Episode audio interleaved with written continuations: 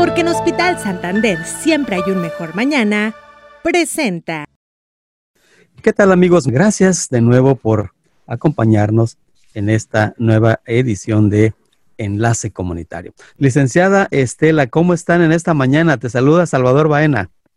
¿Qué tal, hermano? Muy bien, este, afortunados, gracias a Dios, este, eh, aquí estamos, este, hoy acompañados con, con, la doctora Brenda Chávez, este, que la verdad trae un tema que a todos nos toca una fibra muy, muy especial porque, pues, a quien no le toca este, en una forma muy particular el tema de, la, de los niños. Claro. Y en este caso, los niños con, que, que, desafortunadamente padecen cáncer.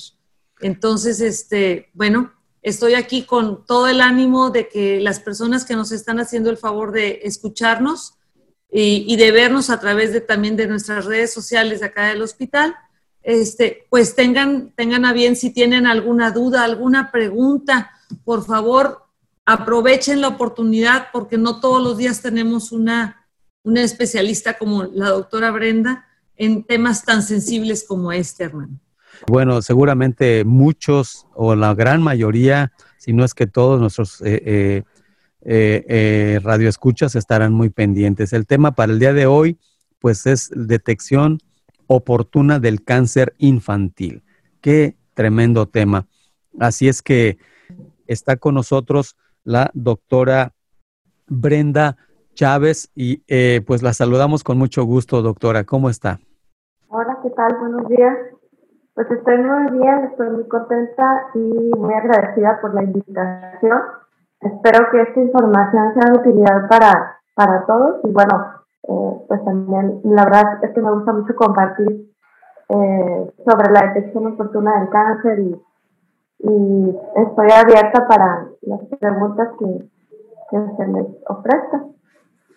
Sí, bueno, antes de iniciar con el tema, me gustaría dar unos datos generales de la doctora. Ella tiene la licenciatura como médico general por la Universidad Autónoma, de Coahuila en el año 2008 y tiene una especialidad en pediatría, en oncopediatría, obviamente es en la Universidad Nacional Autónoma de México en el Distrito Federal en el 2012.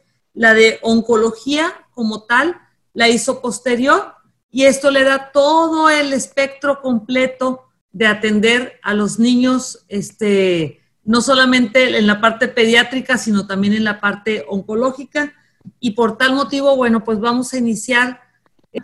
Y yo quisiera preguntarle, así como, pues yo también soy mamá, ya no está tan chiquita, ya está grande, pero como cualquier mamá quisiera saber cómo yo puedo identificar que un niño, este, pues que camina, corre, juega y anda y brinca, pudiera, pudiera darme algunas señales o, alguna este, alerta a, mí como padre, como madre de familia, este, de que el niño pudiera tener algo. ¿Esto se, se identifica en una valoración con el pediatra o yo puedo apoyar en algo precisamente para la identificación de que, de que un menor tiene, tiene, presenta alguna sintomatología que debo atender rápidamente.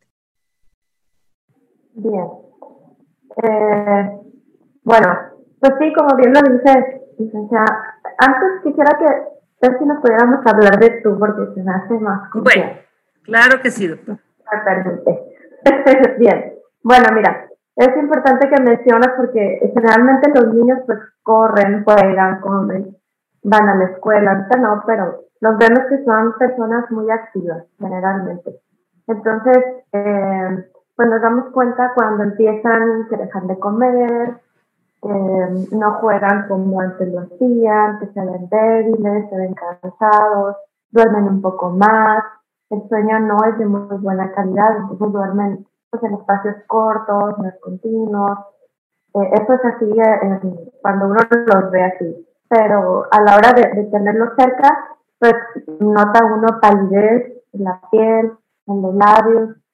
Eh, a veces nos fijamos, antes los, los doctores pues, ya de mucho más experiencia, muy clínicos, revisaban los ojos o la, la palidez aquí por abajo de los ojos. No sé si alguna vez les tocó que fueran revisados así y vemos aquí rojo. Entonces, bueno, eso nos da una, una impresión de que pues puede estar de buena coloración o de una coloración pálida. También en las palmas de las manos nos vemos con, con mucha facilidad eh, la coloración de la palma de la mano. Entonces lo comparamos, yo lo comparo con mi mano, pongo a un lado la mano del niño y ahí me fijo la coloración que sea similar, ¿no? Rosadito, rosito. Y bueno, pues sin duda la piel. Entonces, esa es una característica muy básica, muy principal de un niño, por ejemplo, que pueda tener leucemia, como el cáncer pues, más común en los niños la, el cansancio, el desgano y la palidez. Eh, también nos podemos fijar en su andar. A veces, pues corren y caminan normal y, y eventualmente pueden tener eh, lesiones en sus huesos, en los huesos de la cadera, en los huesos de las piernas, y esto le provoca dolor. Y a veces puede haber niños que, que cojean un poquito o se balancean al caminar y eso es porque les duele. A veces no dicen que les duele, por temor a que, a que les impida que salgan a jugar o así. Pero hay otros ya más grandecitos que les dicen, oye mamá, me duele, y vemos cómo caminan, pues no de la manera normal como estaban acostumbrados. El dolor de los huesos también es un signo de, de leucemia, porque las células de la leucemia van y se, se quedan ahí en los huesos, pues causa dolor. Y es un dolor eh, que va siendo en aumento, eh, generalmente los niños de 2, 4 años a veces dicen que les duelen sus piernas. Eso es algo muy común que pueden detectar las mamás, pero eh, generalmente es un dolor de crecimiento, como así se le llama. Entonces, cuando este dolor de crecimiento ya va siendo más continuo, con un simple masaje, con un puente, a veces por las noches no se les quita, pues entonces ya sería cuestión de, de darle una revisión. Y sobre todo cuando es dolor de una pierna y no de las dos. Un dolor, digamos, de crecimiento, generalmente son las dos piernas. Y un dolor no de crecimiento, generalmente es una pierna. Mm, otra cosa, por ejemplo, en los tumores del cerebro, eh, a veces podemos ver los ojos, los movimientos de los ojos, que si se le va para un lado, que si se le va para el otro, para arriba, para abajo. Eh, eso, bueno, pudiera verse a simple vista, la mamá, el papá lo puede ver, las abuelitas que tienen este, un tino tremendo para, para observar a los nietos hasta, hasta la masquita que le salió nueva, ¿no? Que no tenía ayer. También otra cosa en los ojos que se puede ver es una nubecita color blanca en la pupila. La pupila es la rueda color negra que tenemos todos en el ojo. Entonces ahí se puede ver una nubecita, una manchita color blanco. Eso puede ser también un signo de un tumor que se llama retinoblastoma, que es el tumor Mm, me estoy yendo de, cabeza a pie. Eh, y bueno, a la hora de, verlos, de bañarlos, de cambiarlos, pues es muy fácil darnos cuenta también si tuvieran alguna bolita, algún crecimiento en el cuello, algún crecimiento en, el, en los hombros, en la patita, en la parte de atrás de la espalda. Y con los niños pequeños, la facilidad es que son, generalmente son niños delgaditos y, y o darles un abrazo, simplemente nos podemos dar cuenta de un crecimiento, una bola, una masa que no estaba y que repentinamente apareció. Mm, y, bueno, pues en las piernas tienen igual algún crecimiento en sus, piernas, en los muslos, en las rodillas. Por ejemplo, los osteosarcoma, que es un tumor en el hueso común en los adolescentes o, o chicos arriba de 10 años, eh, pues empiezan con un dolor en la rodilla y luego empiezan con un aumento de volumen. Se les hincha la rodilla y a veces se relaciona mucho con algún golpe. Casi todos los, los, los tumores que son en las piernas, en los brazos, generalmente los asociamos a un golpe porque es como, como aparece, se te oye, te pegaste, ah, sí, me pegué y, me sale una bolita, me creció, y entonces eh, a veces no es nada más el golpe, es pues desgraciadamente algún crecimiento. Entonces son síntomas generalmente mm, fáciles de detectar porque es algo que el niño no tenía dos o tres semanas antes. El cáncer en los niños crece de una manera muy rápida, entonces sí no nos damos cuenta hasta dos o tres semanas que, que ya aparece ahora sí el crecimiento en prácticamente cualquier parte del cuerpo. Y pues eso es los síntomas más comunes y más, que más nos llegan a llamar la atención. Dolor de cabeza, por ejemplo, también, que tiene días, que tiene semanas, este, pues a veces no es nada más que el sol, no es nada más que el estrés del, niño. Me tocó, si me permiten platicar experiencia, una, una chiquilla de, tendría 10, 10, 12 años. Este, llegó a, un hospital, tenía cerca de tres meses de evolución con un dolor de cabeza. Entonces, a la hora de preguntar a la mamá, me dice la mamá, no, doctora, lo que pasa es que esta niña no le gusta ir a la escuela, y cada que va a la escuela es un batallar. En la mañana es un dolor de cabeza y que se marea y total. Eh, o me llaman de la escuela, ya que está en la escuela me llaman, y así. Y así empezó. Resulta que el dolor de cabeza matutino, constante, frecuente, que va aumentando, que va siendo más intenso, es precisamente un dato, no de que ya es cáncer, pero digamos de sospecha. Entonces, bueno, a veces con los adolescentes comprendo, también se complica la situación, que pues los chicos, pues ya de por sí tienen su, su carácter, ¿no? De, de adolescentes. Y luego pues tendemos a veces a confundir ahí que no quiere ir a la escuela y que se síntomas y situaciones de ese tipo, ¿no? Pero no dejarlo de, de lado. Bueno, qué, qué, qué, importante es la función que tenemos los papás, precisamente en lo que es la, eh, en observarlos, en estar, digo, no es que uno los, los, quiera revisar de, de, de pies a cabeza todos los días, todo el día, ¿verdad? Pero pero sí, sí estar atentos a la evolución que van teniendo, la natural, ¿verdad? Observar si, este, si está teniendo dolor de cabeza, bueno, si estuvo en el sol, o uno entiende, ¿verdad? Si estuvo jugando fútbol a las 12 del día a 39 grados de temperatura o 40 grados de temperatura, obviamente uno puede entender que, que puede ser el resultado. Pero si este, este dolor de cabeza le, le dura una semana o 15 días, pues ya como que el, tema no es el, habitual y uno tendría que entonces rápidamente pues acudir al pediatra o al médico, ¿verdad? Que usted no, ahorita nos diga cómo identificamos, porque no vamos a ir directamente con el oncopediatra, sino que vamos a ir con el pediatra, me imagino, o, o sí vamos a ir con el, o sea, vamos a ir con el oncopediatra y este, y, y ya nos dirá este, qué estudios hay que hacer, o sobre todo con la idea de esta identificación oportuna, que es el tema. Yo creo que cualquier padecimiento en adultos o en jóvenes o en niños, pero como ahorita dijo que en los niños es, es una evolución súper rápida, pues todavía es más importante la detección oportuna. ¿Por qué? Porque cualquier cosa que uno atiende oportunamente es más fácil de, de detener y de recuperar en un momento dado. Entonces, este, eh, pues la tarea la tenemos muy, muy clara los papás. Tenemos hijos, Dios nos da esa bendición y como tal, pues debemos de, cuidarla y observarla y estar ahí al pendiente.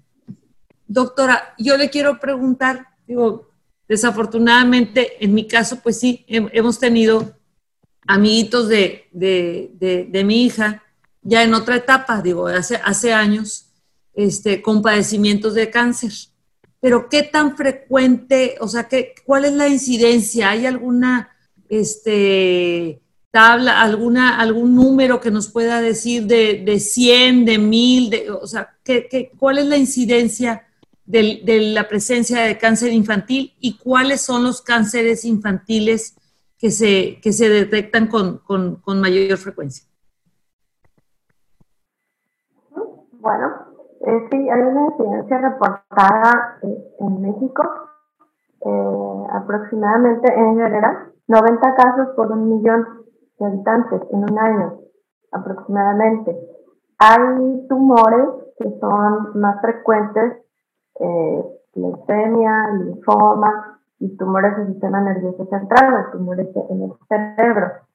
Y también se divide por grupos de edad por ejemplo, los niños de 0 a 4 años tienen todavía mayor incidencia de cáncer, cerca de 135 casos por un millón en un año. Y los adolescentes, 15, 19 años, eh, aproximadamente 55, 60 casos. Entonces, esto se relaciona con el tipo de tumor más común. Entonces, en resumen, eh, 90 casos en general por un millón de habitantes de, casos de cáncer. Y el más común es la leucemia, aproximadamente ocupa el 40% de todo el cáncer en los niños. Y el grupo de mayor afectación de leucemia es precisamente el grupo de 2, 4 años, los preescolares. Por eso ellos tienen mayor incidencia de, de cáncer infantil y también agregamos otros tipos de cánceres como el cáncer del, del riñón, el cáncer de los ojos, otro tipo de cáncer que se llama neuroblastoma, también es más común en los niños más pequeños, los preescolares. Entonces, este grupo es el que se ve más afectado. Afortunadamente, eh, leucemia en este grupo de edad también eh, pues tienen mejor respuesta al tratamiento. Estos niños más pequeños. Los más grandes, desafortunadamente, tienen otras características tumorales que no, no les permite a veces salir con bien de la enfermedad. Perdón. Y en relación en el sexo, es decir, niños y niñas, este, ¿hay alguna variante o, eso no es significativo en el, en el concepto de que se pueda presentar un, un, cáncer? Fíjate que hay tumores que tienden un poco más, ligeramente ser más comunes en niños, en general en el sexo masculino, pero es muy ligero el cambio, digamos 1 a, a 1.3, ¿no? De diferencia entre niña y niño, es prácticamente igual. Y hay tumores que es un poco más frecuente en niñas, como el, el tumor renal, o el tumor que se llama nefroblastoma pero es muy ligero. En realidad van muy a la par. El niño y niña es muy similar. El, número de casos no, no afecta tanto, la verdad. Oiga, doctora, y en el tema de que, bueno, cuando nacen los, los niños, ahora con este, este tema, bueno, de los tamizajes y todo este tipo de cosas, hay una, hay, hay una ventaja en el tema de que si uno hace el, el tamizaje, ¿hay una oportunidad de una identificación más oportuna o esto no, está relacionado con lo que se identifica en el tamizaje?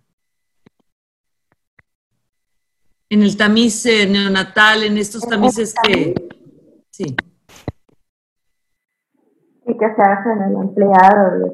Bueno, realmente no hay una relación entre lo que podemos encontrar alteración en un tamiz neonatal empleado y cáncer sí sirve para otro tipo de enfermedades, pero para el cáncer pues, infantil no. No, hay enfermedades o hay síndromes genéticos que se comparten entre las familias que sí tienden a tener una mayor posibilidad de presentar cáncer. Por decir, un síndrome muy común que es el síndrome de Lee eh, son personas que tienen cáncer de mama, cáncer de útero, cáncer de hueso, eh, leucemia. Entonces, estas familias tienen que ser revisadas porque sí tienden a tener más posibilidad de, presentar un cáncer, no nada más infantil, en cualquier etapa de la vida.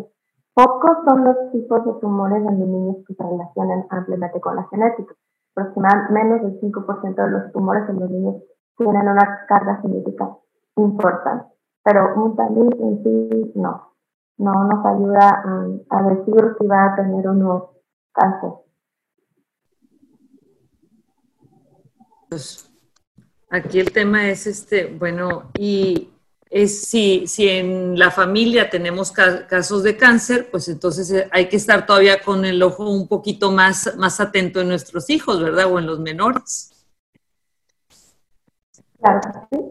Así es. Oiga, doctora, y así, hay entonces, no sé si hay algún, digo, así como los adultos nos realizamos un check-up o las mastografías o las, este, algunos, los, los caballeros el antígeno prostático, etcétera, con la, con la idea de hacer una identificación oportuna. En el caso de los, de los niños, de los menores, ¿hay alguna prueba, algo que uno este, no es porque uno les esté buscando, obviamente, es porque uno está tratando de identificar en la manera más, más incipiente de la enfermedad, si es que se presenta, ¿hay alguna prueba que uno les puede estar haciendo, alguna revisión que nos aconseje que les hagamos, pues no sé si es en forma periódica o cada cierto tiempo a los niños para, pues para, para hacer una detección lo más oportunamente posible? Bien, eh, en los niños no hay una prueba como tal, como mencionas, de mamografía, de antígeno prostático. Eh, no, no hay una prueba. Fíjate que hace algunos años eh, yo buscaba precisamente, antes de, dedicarme a la oncología pediátrica, me dedicaba a dar cursos de este tipo a, médicos generales y a compañeros pediatras. Entonces, bueno, leía y, buscaba información. Fíjate que en España por unos 10 años, eh, trataban de, hacer cada seis meses, les tomaban muestras de sangre a los niños para ver si había algún cambio que sucediera tener leucemia, que es el cáncer de la sangre. Pero, ¿no? Se dieron cuenta que no era, era, no era factible, no era viable. Después, eso implica someter a los niños a estar tomando muestras cada seis meses sin razón alguna y no encontraron eh, una pues digamos que tuviera peso importante para hacer este tipo de, de. En realidad no existe alguna prueba. Lo que sí es como lo comentábamos antes, si, si yo vengo de una familia que hay tumor de mama, tumor de hueso, tumor del sistema nervioso central, en cuanto aparezca algún dato clínico de sospecha que ya comentamos, pues entonces tengo que ponerme listo lista y acudir pues, rápidamente, lo más pronto que se pueda, para tener una revisión médica completa. Entonces, eh, ¿qué hacemos? Bueno, aprovecho para, para comentar la, la ruta de qué es lo que se tiene que hacer. Y lo comentabas que también hace un momento, que con cuál médico lo vamos a llevar. Bueno, todos los pediatras tenemos formación adecuada en, en relación a la sospecha clínica de cáncer infantil. No todos, en su mayoría y es, es conveniente, muy conveniente que sean atendidos preferentemente por un pediatra. Estos niños que tienen síntomas sugestivos que los vemos nosotros, que la abuelita se fijó, yo no me había dado cuenta, quizá la tía que no veo en un mes y, vino y se dio cuenta, bueno, pues tomarles su, su opinión y llevarlos con un pediatra, porque los pediatras tenemos eh, es, esa característica de, tocar, de ver, de revisar minuciosamente de, de pies a cabeza, y, es la facilidad que nos presta el niño, ¿no? De que se ha revisado, pues, completito, ahora sí que con toda la confianza eh, y ética de que se han revisado completos, cabeza, pies, extremidades, genitales, es bien importante también, que lo recordé, revisar genitales en los niños, en los adolescentes, adolescentes ya no lo permiten en, revisión de, sus, genitales, pero los niños chiquitos sí, también podemos encontrar ahí datos importantes. Entonces, eh, deben acudir con un pediatra que sea revisado completamente. Si es necesario tomar un estudio de sangre, un ultrasonido, pues ya su médico tratante lo revisará y si encuentra algún dato más sugestivo del cáncer, pues entonces ahora sí referirlo idealmente con un oncólogo pediatra, porque eh, los oncólogos pediatras también tenemos formación diferente a oncólogos de adultos.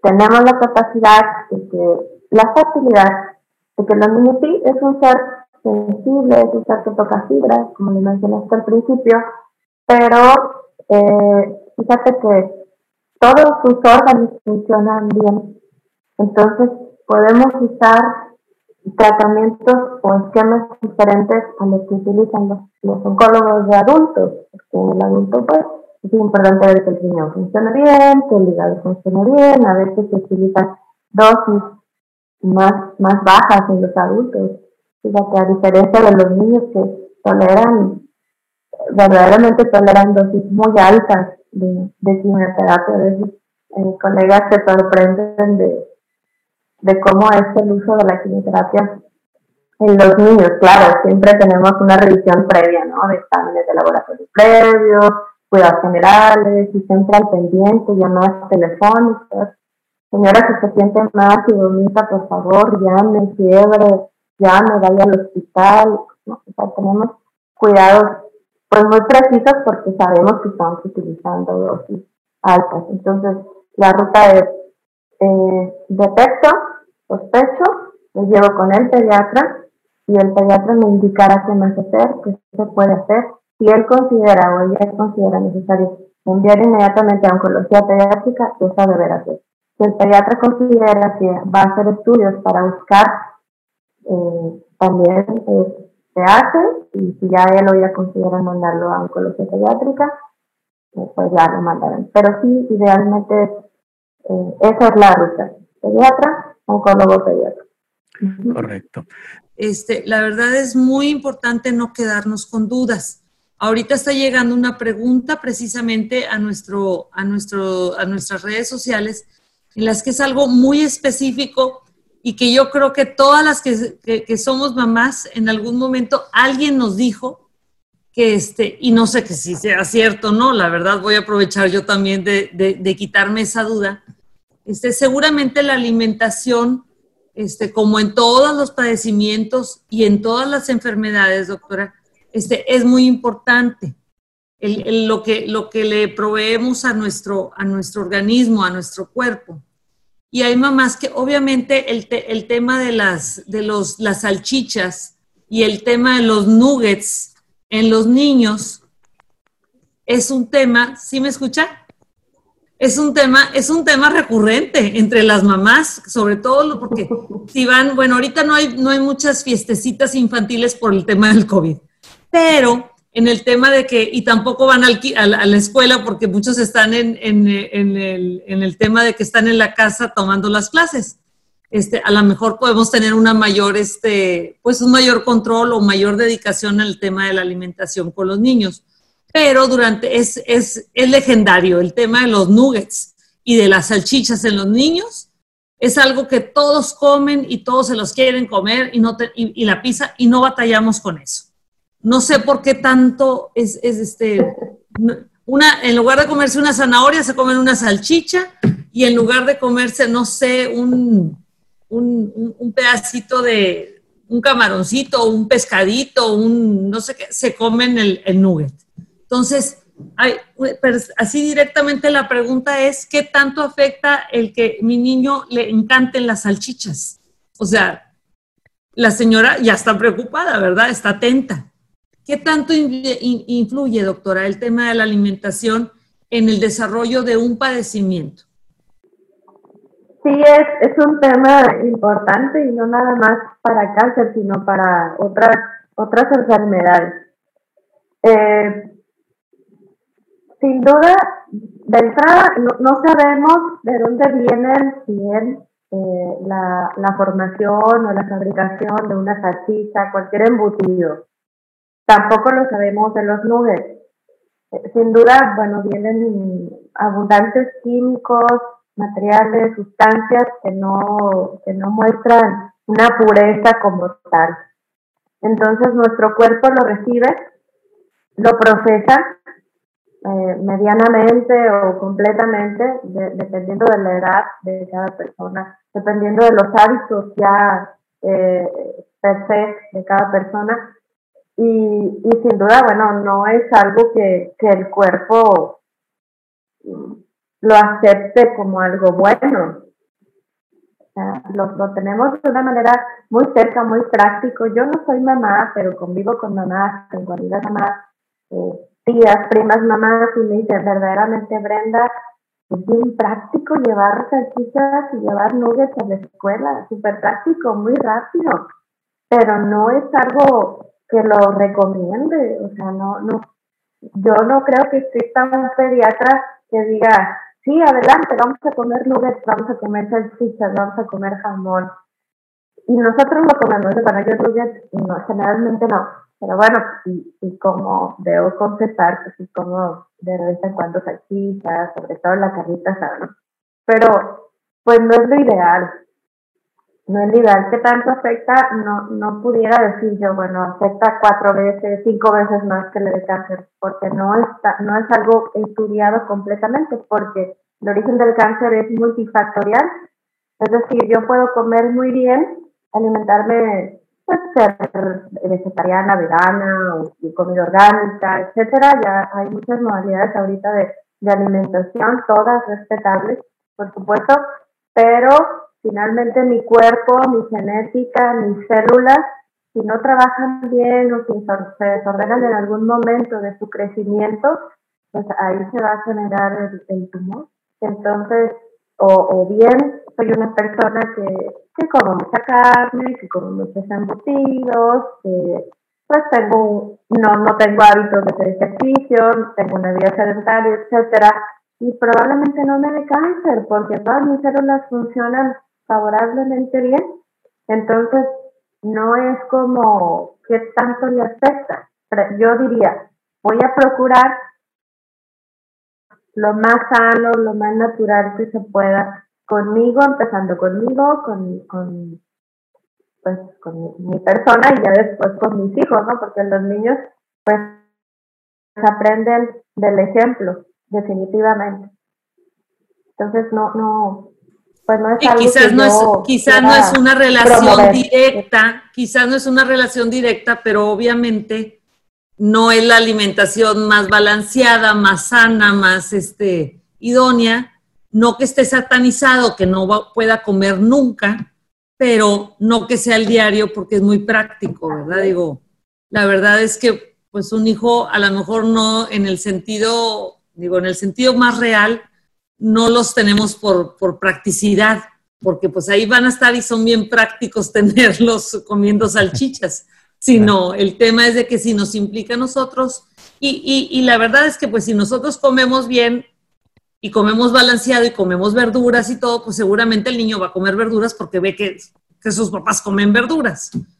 Si los papás comen puras este, botanitas y cositas en, en bolsitas así de frititos y cosas así, pues seguramente el niño pues repite, ¿verdad? Este, entonces, pues en el concepto de, la alimentación balanceada, pues mejor pues niveladito, ¿verdad? Este, que no sea pura salchicha lo que coma el niño, ¿verdad?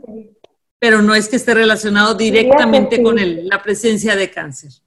Y, en tanto, el, tema de los, los, vamos a decir que, que ahorita usted nos decía, eh, nos estaba hablando antes del corte, de cómo, cómo es que los niños, este, eh, eh, el tema de ser atendidos por un este, oncólogo pediatra, este, es importante porque, porque eh, los tratamientos son específicamente para los, niños, para el, para, el menor, este, y que son en distintas dosis y que se asombran de, hasta los otros oncólogos de, de cómo es el tratamiento específico para un, para un niño. En el tema de la recuperación, es decir, el, el, estándar, digo, yo sé que no hay, no hay reglas en la medicina ninguna. O sea, algo así que yo diga, de 10 son 3 y de 3 son, o sea, este, números exactos no son. Pero si, es, si, si, si, por ejemplo, se hace una identificación oportuna y se recibe un buen tratamiento, un tratamiento adecuado a la edad, y el niño sale adelante, que eso es todo, todos queremos eso, obviamente, ¿verdad? Este, en su vida, este, su, su, recuperación es, eh, eh, siempre hay que estarlo como quiera monitoreando, este, eh, ¿cuál es el estándar? ¿Hay algún, algún parámetro que nos diga los niños que se recuperan, al recuperarse, ya llevan una vida este, sin secuelas o, tienen algunas, este, algún, algún tipo de, de monitoreo que deban estar llevando. ¿Cómo es, doctora, el, tema este, que, que, los niños que tienen ya la fortuna de, de, haber recibido un tratamiento oportuno y haber salido adelante, este, llevan una vida común y corriente, o sea, juegan, brincan, saltan, bailan, este, tiene novia, tiene novio, este, etcétera. Pues es que luego crecen, ¿eh? Todos crecen. Sí, es, es muy importante tu pregunta. Los niños, una vez que terminan su tratamiento, se involucra pues, a veces cirugía, radioterapia, quimioterapia. Esos son los tres, así generales. Cada uno tiene sus secuelas. Entonces, para una vez que termina el tratamiento, dos años, un año, tres años, dependiendo del tipo de tumor, eh, continúa una revisión generalmente cada tres meses, donde hacemos exámenes, eh, exploración física, muy importante, eh, exámenes de sangre, a ver cómo funciona el riñón, cómo funciona el hígado, eh, cómo estamos de, pues, de la sangre plaquetas, de defensas, si hay o no anemia, por ejemplo. Revisamos cómo funciona la tiroides, por ejemplo, en los niños que tuvieron radioterapia cerca del cuello o en el cuello directamente, pues aquí está la tiroides y finalmente se afecta, ¿no? Entonces, niños que reciben radioterapia en el, cráneo, también revisamos ahí las hormonas, las hormonas, las generadoras, los órganos que, el órgano que las hormonas está en el cerebro, se llama hipófisis, y pues a veces también les afecta, entonces nos afecta la parte del crecimiento, del desarrollo, del desarrollo sexual, del desarrollo cognitivo. Entonces, todas esas cosas las revisamos clínicamente y con exámenes de laboratorio, con revisión de hormonas y los otros exámenes que ya comenté. Tenemos que revisar muy bien pues, el hígado, cómo queda, y el riñón, con exámenes de orina, eh, con exámenes a veces se hacen pues gamagramas ahí para ver cómo está filtrando el riñón, que siga funcionando adecuadamente. Con la quimioterapia la sistémica afecta también regularmente al riñón. También la radioterapia cuando se da en, el abdomen o cerca del abdomen, eh, también les afecta el riñón y otros órganos. Entonces, cada tres meses, de manera general, el primer año se mantienen en revisión, luego puede ya aumentar a cada cuatro meses, cada seis meses, y van pasando hasta cumplir cinco años. Le llamamos los cinco años de vigilancia. Una vez que terminan los cinco años de vigilancia, se puede decir que el paciente está curado, que existen pocas posibilidades de volver a tener ese tumor, pocas, porque sí puede ser que generen una tumoración diferente al paso de los años. Eso también está bien establecido, bien conocido, que a veces la genética que ya tienen, más haber sido eh, tratado con quimioterapia o radioterapia luego también afecta otras células y podemos eh, pues, generar otro tumor. Pero precisamente por eso tenemos las revisiones tan constantes, tan continuas, los primeros cinco años y ya después pues podemos eh, revisarlos cada seis meses o cada año con exámenes diversos para verificar que todo va en orden. Eh, muchos llevan su vida normal, vuelven a la escuela, se casan, tienen hijos. Y bueno, en, mi formación, eh, el maestro decía que había que revisar a un paciente con cáncer hasta que tuviera niños sanos.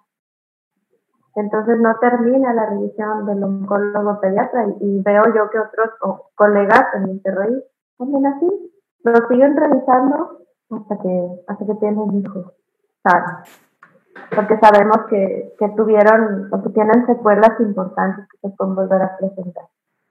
Claro, y, y, yo creo que el tema, así como en los adultos, que también está un equipo multidisciplinario seguramente en, en la oncología pediátrica, seguramente también interviene la parte de un psicólogo, de este, y, no nada más para el paciente, sino también para los papás o el entorno que está cerca del, del niño, pues para que su desarrollo sea este, lo más, lo más, este, pues lo quiero decir, lo más cotidiano, lo más, este, o sea, como es el, quisiera uno que un padecimiento no marque sola, o sea, y que ya está en tratamiento y se pueda recuperar, no marque el resto de la vida de una persona, sino que, que, que, que lo supere o aprenda a vivir y a convivir con, el tema de, una revisión, pero que esto no le impide el, vivir y el disfrutar de, toda su familia, de su entorno,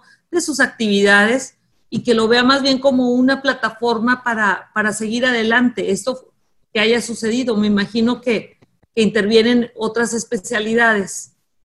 Este, no sé si también la parte de nutrición, obviamente la psicológica tiene que, me imagino. Sí, qué bueno que tocaste ese tema. A mí me gusta mucho que, que, que se vea al cáncer infantil como una, como una disciplina eh, completa. Entonces entra eh, el médico tratante, psicólogos, tanatólogos de preferencia, eh, nutriólogos, y la parte también social o de la sociedad civil que está pues representada por las asociaciones civiles que apoyan a, estas familias. No nada más el niño debe ser tratado psicológicamente, específicamente los padres. Una vez que damos una mala noticia, eh, que, que es un evento, eh, pues no es agradable, es un evento muy serio, debe de ser un, momento, pues procuramos estar en un lugar tranquilo, Generalmente platico yo con los papás. Cuando hay posibilidades de tener una psicóloga o psicólogo en ese grupo, en ese momento es preferible que exista porque ellos se dan cuenta de otras cosas que como médicos a veces no nos damos cuenta, la expresión corporal, el tono de voz, de, cómo habla uno, de cómo los papás están en ese momento y, y ese, ese, ese duelo que, que empiezan a partir de ahí es idealmente debe ser tratado por un especialista, de preferencia un tanatólogo, porque saben de duelo, saben lo que significa vivir las etapas y, cuando pase, cuando termine el tratamiento, todavía deben de seguir en, en valoraciones en revisiones, porque se quedan, se quedan con una, con una angustia, es una angustia.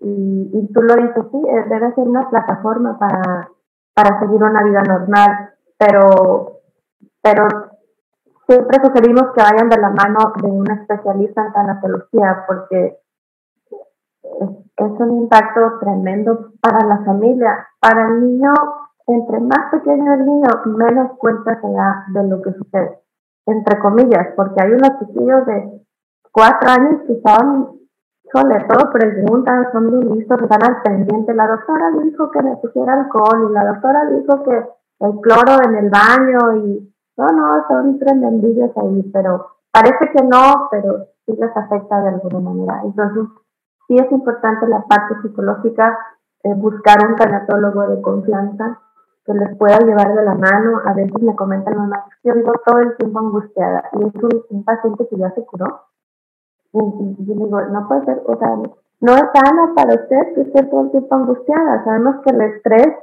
emocional también genera enfermedades y, no es correcto. Y la parte de la nutrición, pues también definitivamente, si ya tuvimos un daño por la quimioterapia, por la radioterapia, y luego damos a nuestro cuerpo una alimentación chatarra, pues definitivamente a dónde vamos a llegar. Y si ya tuvimos genes que se alteraron por lo que comimos, por lo que vivimos, por, por prácticamente cualquier situación, y todavía insistimos en dar alimentos chatarra, pues no, no es adecuado. Entonces, ahí nutrición también juega un papel muy importante durante y después del tratamiento. Y es gente que me ha tocado pacientes que son, híjole, de verdad, bien educados, ¿eh? empieza un tratamiento, no, doctora, ya no tomamos coca, ya no comemos chatarra, ya no tenemos galletas en la, casa, ya no tenemos embutidos y todos, todos se cuadran al, niño o al hermanito, porque sí, todos, no nada más el niño.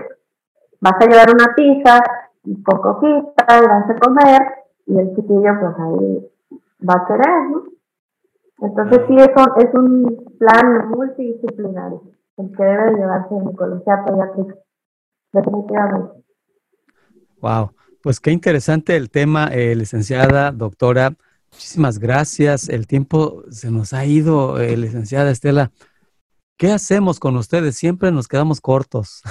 Yo no sé si ya, qué vamos a tener que hacer, pero este cuando iniciamos hace 10 años decíamos una hora es demasiado tiempo.